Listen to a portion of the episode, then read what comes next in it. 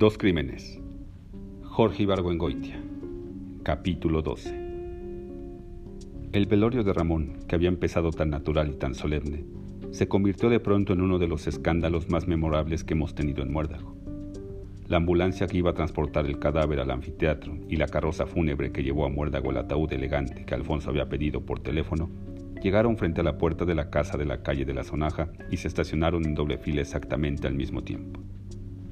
En el corredor, que estaba repleto, los asistentes se apretujaron primero para que pasara el féretro, que miraron con actitud reverente, porque era gris perla con agarraderas de plata, y después, para que pasara, en sentido contrario, el cadáver que habían ido a velar. Reconocible porque iba cubierto con una sábana, ya que el médico legista había desarreglado la mortaja, y porque iba en una camilla muy usada que cargaban dos famosos muerteros del Hospital Civil. Dejó ondas de curiosidad. Vi cómo Lucero, a quien no le habíamos dicho nada de lo que estaba pasando, vio el bulto cuando lo llevaban por el zaguán. Comprendió que era el cadáver de Ramón y se desmayó. Yo quise ayudarla, pero cuando pude acercarme a ella ya unas señoras le daban a oler al canfor. En el corredor encontré a Amalia, quien no se enteró de que su hija se había desmayado, que decía a varias personas. Muchas gracias por haber venido a acompañarnos en estas horas tan tristes. El doctor Canalejas tiene una duda y pidió que le hagan una autopsia a mi tío. Nosotros les avisaremos sin falta apenas sepamos cuándo va a ser el entierro. Paco el del casino se me acercó y me dijo, dime si miento, Pepe. El sobrino nuevo de Ramón lo asesinó y ahora anda huyendo, ¿o no? Me hice el sordo y entré en el despacho. Alfonso estaba hablando por teléfono y Gerardo metía las manos en los cajones del escritorio. Dio un brinco al verme y me dijo, estoy buscando unos cerillos. Yo me senté en un sillón. Alfonso decía, en circunstancias muy sospechosas.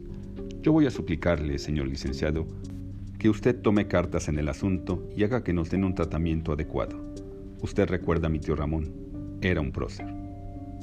Me quedé allí sentado mientras Alfonso habló con el gobernador, el presidente municipal, el notario, el jefe de policía y el director del Sol de Abajo. A unos les pidió apoyo moral, a otros una cita a otros simplemente que violaran la constitución o algún reglamento. Gerardo, mientras tanto, encontró un billete de mil pesos y se lo guardó en la bolsa disimuladamente, creyendo que yo no me había dado cuenta. A las tres, dijo Alfonso, viene Majorro a levantar el acta. Marcó otro número. Habló con el jefe de la zona militar y le pidió ayuda. ¿Para qué quieres ayuda del jefe de la zona? le pregunté cuando colgó. No es probable que la necesitemos, me explicó pero esta gente siempre se siente halagada cuando una persona como yo les pide un favor. Gerardo había encontrado el reloj de Ramón. Alfonso dijo, ese reloj, Gerardo, todos lo conocemos, así que ponlo en donde lo encontraste. Fernando entró en el despacho. Parecía azorado. No entiendo, dijo. Acaban de avisarme que Marcos dejó anoche el safari en una pensión de coches, con órdenes de que lo lavaran y me lo entregaran. Dejó hasta pagado el servicio. ¿No le faltará alguna pieza? preguntó Alfonso. Parece que está en perfecto estado. No entiendo. Los tres hermanos parecían contrariados. Me levanté y salí del despacho. El corredor estaba casi desierto. La gente que hacía un rato parecía que nunca iba a irse, se había marchado a las dos en punto. Me imaginé las cantinas del centro llenas de enlutados, haciendo conjeturas como la de Paco el del casino. Caminé entre las coronas y entré en la sala. Alguien había abierto las ventanas para que se ventilara el lugar. Fui a asomarme a un balcón. En la calle había la resaca que queda después del accidente o del pleito. En la esquina estaba el que vende las palanquetas, con su batea. Tres rancheros de las mancuernas se habían sentado en la acera. Las señoritas que viven en la casa de enfrente estaban asomadas al balcón. En la puerta de la mascota, un estanquillo, estaban chismorreando la dueña y varias mujeres de las casas vecinas. La dueña hizo un gesto que figuraba un cadáver cubierto por una sábana. De pronto sentí que alguien había entrado en la sala. Me di la vuelta y vi a Lucero, que estaba recogiendo unas tazas. Estaba muy pálida. Lucero, te ves muy cansada, le dije. ¿Por qué no te vas a acostar? Porque prefiero estar ocupada, así me distraigo. Me pareció que tenía razón y la ayudé a recoger tazas. Zenaide hizo un altero de sándwiches y los puso en la mesa del comedor, con cervezas. Comimos en silencio hasta que llegó Major, el agente del Ministerio Público, con un mecanógrafo. Se instaló en la sala y empezó a levantar el acta. Primero mandó llamar a Amalia, siguió Lucero, después entraron, uno tras otro, los tres hijos varones del guapo. A mí me tocó en sexto lugar, cuando ya había casi terminado el crucigrama de la revista Fuensanta. Buenas tardes, don Pepe, dijo Majorro cuando entré en la sala. Hágame favor de sentarse. Majorro había encendido el candil de prismas que gastaba mucha electricidad. Yo me senté en una de las sillas incómodas. Tenga la bondad de darme sus generales para que las apunte el compañero. Cuando cumplí este requisito, Macorro dijo, Tengo entendido que usted fue quien trajo al individuo a esta casa. Comprendí que el individuo era Marcos. Majorro siguió. Le agradeceré que me explique qué lo motivó a dar ese paso. Era evidente que Amalia había revelado que ella no había permitido entrar a Marcos cuando llegó la primera vez a la casa. Dije que me había parecido que lo más natural era que Marcos viera a su tío y que por esa razón lo había invitado a dormir en mi casa y lo había llevado al día siguiente a la de Ramón. ¿No le pareció sospechoso que el individuo se rasurara en la mañana para cambiar de apariencia? No, señor Majorro, me pareció muy bien, porque con las barbas tenía un aspecto desaseado. Voy a suplicarle, don Pepe, que me diga licenciado. Muy bien, licenciado. Según otras declaraciones, el individuo llegó a esta casa llevando un jorongo y un libro. Un libro de botánica, según parece. ¿Usted vio ese libro? Por supuesto, licenciado. Yo se lo regalé a Marcos. Se llama El Jardín Medicinal y está escrito por el doctor Pantoja. ¿Qué fue lo que lo motivó a usted, don Pepe, a obsequiar ese libro a una persona a la que tenía muchos años de no haber visto? Me pareció que Marcos era un joven muy listo y que podía sacar provecho del libro. No se lo di porque le notara un especial interés en la botánica. Esa respuesta pareció satisfacer a Majorro. Bien, dijo, y agregó de una manera mucho más precisa. ¿Puede usted decirme si en ese libro hay alguna referencia al agua safia? Comprendí que sin querer había puesto a Marcos en un aprieto. No me quedaba más remedio que decir la verdad. Sí, en el jardín medicinal hay un capítulo entero sobre el agua safia. Dice cómo se prepara, cómo se dosifica y qué efectos tiene. Además de lo que escribió el mecanógrafo, Majorro hizo una nota en su libreta. Muchas gracias, don Pepe, dijo, y me dejó salir. Cuando llegué a mi casa estaba pardeando. Mi mujer, que había salido de la casa de Ramón a buena hora, creyó que yo iba a estar muerto de hambre y había preparado un comelitón. Cuando me puso enfrente un plato de macarrones, comprendí que la tontería que le había dicho Majorro me había quitado el apetito. Mientras miraba los macarrones, Jacinta me dijo, Entre las macetas que están cerca de la entrada encontré este papel. Me di uno de los papelitos doblados que Ramón había acostumbrado mandarme con Zenaida. Al verlo, la idea de que Ramón había muerto me llegó con mayor claridad que cuando había visto el cadáver. Comprendí que el que tenía enfrente era el último mensaje que Ramón habría de mandarme. Lo desdoblé y leí. El pajarito llegó, aunque muy retrasado. Todos los asuntos que estaban pendientes han quedado arreglados. No te molestes en hacer lo que te pedí, Ramón. Comprendí entonces lo que había sucedido. Zenaida de haber llegado a la casa demasiado tarde, llamó a la puerta y no le abrimos. O bien, Convencida de que estaríamos dormidos, ni siquiera se atrevió a llamar. Echó el papel por debajo de la puerta, se quedó entre las macetas, y yo salí de la casa en la mañana sin verlo. Entonces pensé que si hubiera encontrado el recado a tiempo, me hubiera evitado el viaje al Calderón. Ahora que escribo esto, varios meses después, me alegro de no haberlo visto, porque el viaje al Calderón fue afortunado. No puedo cenar, dije, e hice a un lado el plato de macarrones. Estas tristezas, me dijo Jacinta, a veces le dan a uno hambre y a veces se la quitan. Cuando salí del comedor ella empezaba a comerse los macarrones que había calentado para mí. Anduve en el patio viendo las macetas y me detuve ante la brumidora, que en la noche exhala un olor muy fuerte, parecido al de la ruda. Me acordé de Marcos, del jardín medicinal, del licenciado Santana y de las fotos que nos había enseñado. Marcos, pensé, me había dado desconfianza en varias ocasiones, pero no parecía terrorista ni mucho menos envenenador. Decidí que lo que había pasado aquel día era más que suficiente y decidí ponerle fin acostándome más temprano que de costumbre. Ya en mi cuarto, al desvestirme, encontré las dos facturas que había echado en la bolsa en el Hotel del Calderón. Decidí que la llamada que había hecho Marcos a las cinco y media a la casa de Ramón era francamente muy extraña. Había habido comunicación, puesto que la conferencia había durado cuatro minutos. era probablemente para avisar que iba con retraso y sin embargo nadie le había dicho nada a Ramón, el cual, toda la familia sabía, estaba esperando noticias de Marcos. Con la otra factura en la mano fui al teléfono y marqué el número que había recibido la llamada. Contestó una voz de hombre. Playa de la Media Luna, me dijo, Hotel Aurora. Colgué sin decir nada. Regresé a mi cuarto, puse las dos facturas y el papelito que Ramón me había mandado con Zenaide en el cajón de la mesa de noche. Me acosté boca arriba. Con las manos cruzadas debajo de la cabeza estuve pensando un rato. Jacinta entró en la recámara, se desvistió y se acostó a mi lado. No entiendo nada, dije, al apagar la luz. ¿No entiendes nada de qué? preguntó Jacinta. Al día siguiente, cuando estaba regando las mandíbulas, alguien tocó la puerta. Eran las ocho y cuarto de la mañana. Jacinta estaba en la cocina haciendo el desayuno. Fui a abrir. Eran Santana y Majorro. Dijeron que estaban muy apenados de venir a molestarme tan temprano. Pasen, les dije. ¿Ya desayunaron? No queremos ser cargantes, don Pepe, dijo Majorro. Le pedí a Jacinta que hiciera más huevos con chorizo. Mire nomás, licenciado, dijo Majorro, que es poeta aficionado. Qué bonita casa tiene don Pepe. Si yo viviera aquí, escribiría como Amado Nervo. Santana, que seguía con el portafolios en la mano, parecía impaciente, pero no dijo nada hasta que terminamos de desayunar y Jacinta salió del comedor cargando los platos sucios.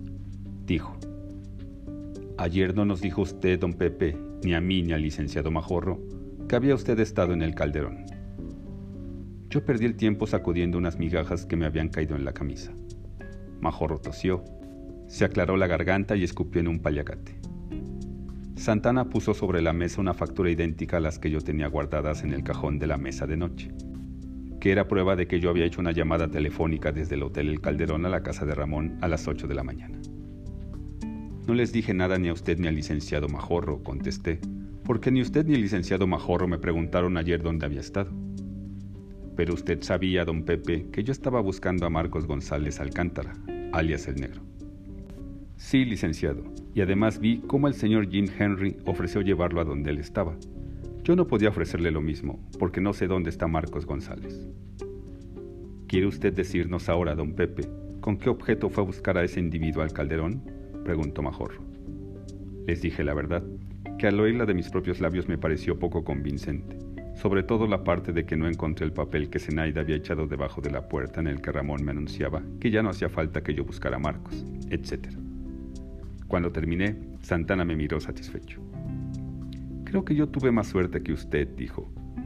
¿Encontró a Marcos? pregunté. Eso es lo que está por verse, dijo Santana. Majorro agregó.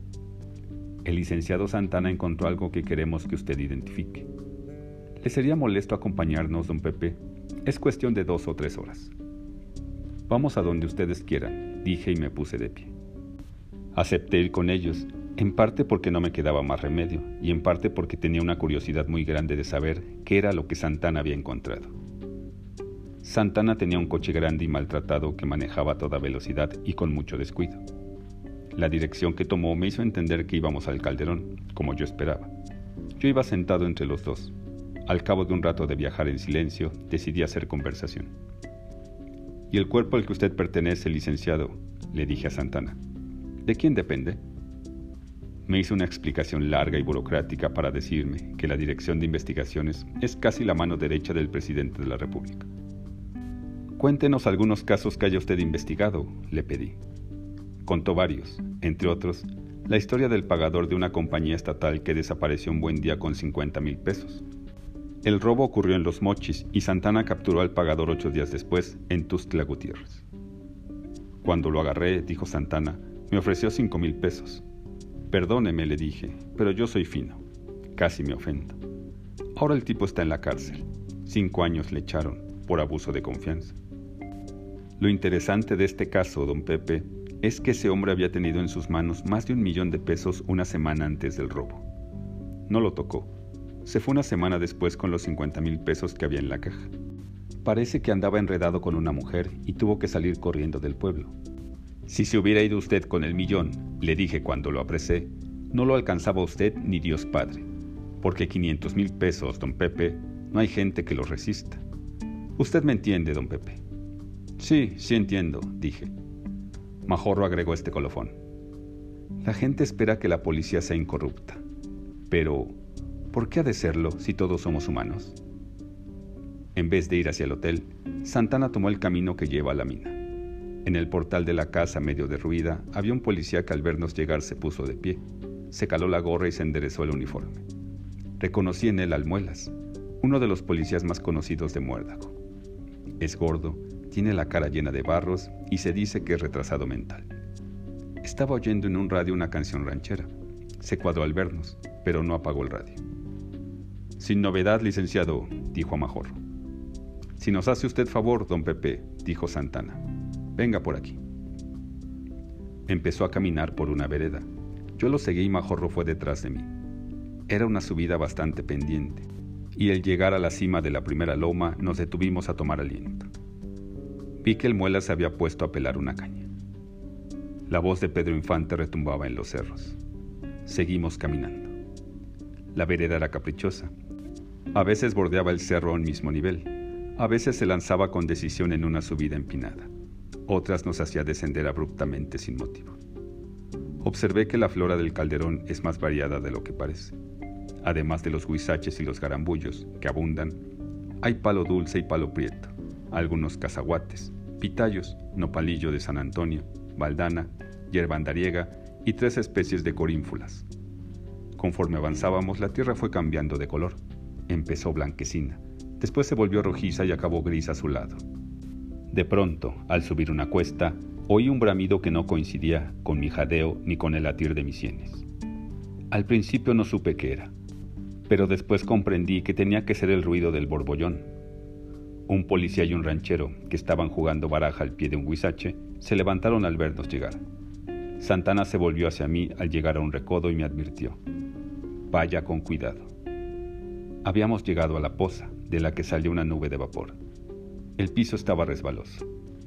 Bordeando caminamos hasta llegar al principio del arroyo donde se vierte el agua del manantial. Santana se detuvo. El policía y el ranchero se nos reunieron y este nos saludó dándonos la mano. Santana esperó a que yo limpiara los anteojos, que se me habían empañado con el vapor, y cuando volví a ponérmelos dijo, Mire, y señaló el lecho del arroyo. Tardé un momento en entender lo que Santana quería que viera. En el fondo del arroyo, lleno de lamas verdosas, alcancé a distinguir dos objetos extraños de color café. ¿Alcanza a verlos? preguntó Santana. Sí. ¿Reconoce esos zapatos? Son las botas argentinas de Marcos, dije sin titubear. ¿Oyó usted, licenciado? preguntó Santana Majorro, que acababa de llegar jadeando. Majorro asintió y Santana me dijo, Consideramos esto que acaba usted de decir, don Pepe, como una declaración formal ante el Ministerio Público. ¿Pero qué quiere decir todo esto? pregunté. Santana y Majorro me llevaron a un lugar desde el que no podían oírnos el policía y el ranchero. Este muchacho, dijo Santana señalando al ranchero, es del Calderón y le dicen el Colorado. Él fue quien encontró las botas. Dice que el cadáver está en la poza. ¿Cuál cadáver? pregunté. El de Marcos González, alias el negro, dijo Majorro.